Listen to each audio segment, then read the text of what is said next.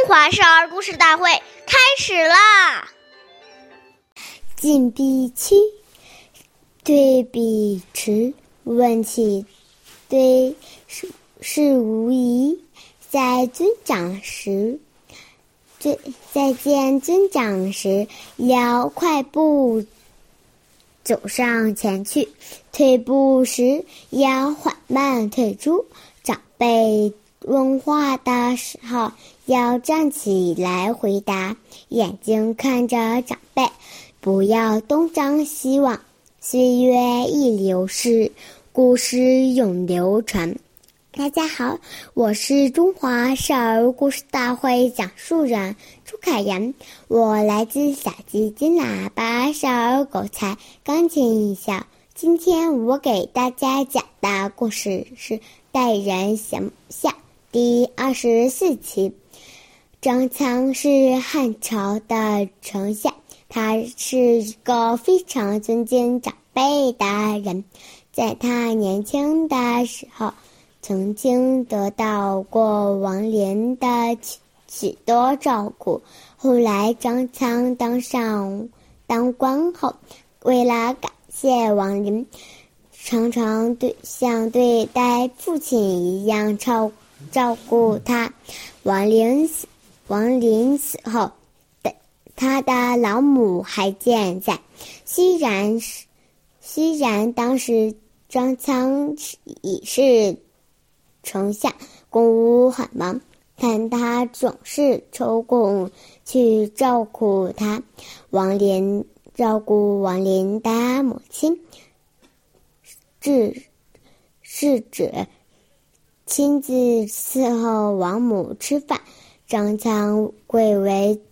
丞相能这样懂事的照顾长辈，足见中华民族尊老爱美德的源远源远长流长。下面有请故事大会导师王老师为我们解析这段小故事，掌声有请。好，听众朋友，大家好，我是王老师，我们来解读一下。这个故事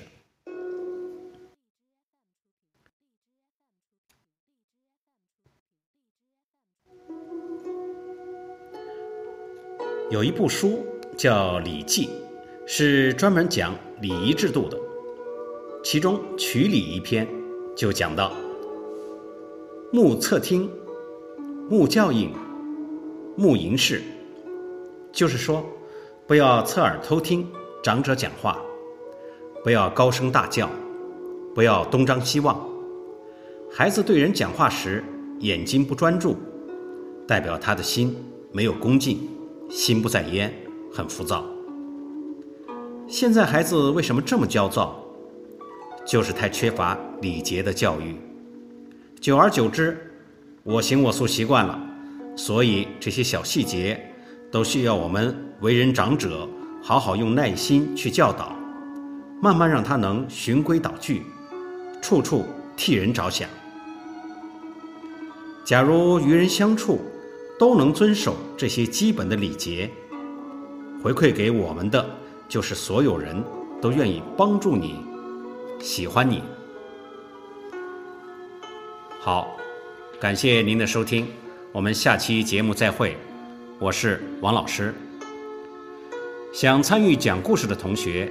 请关注我们的微信号“微库全拼八六六九幺二五九”。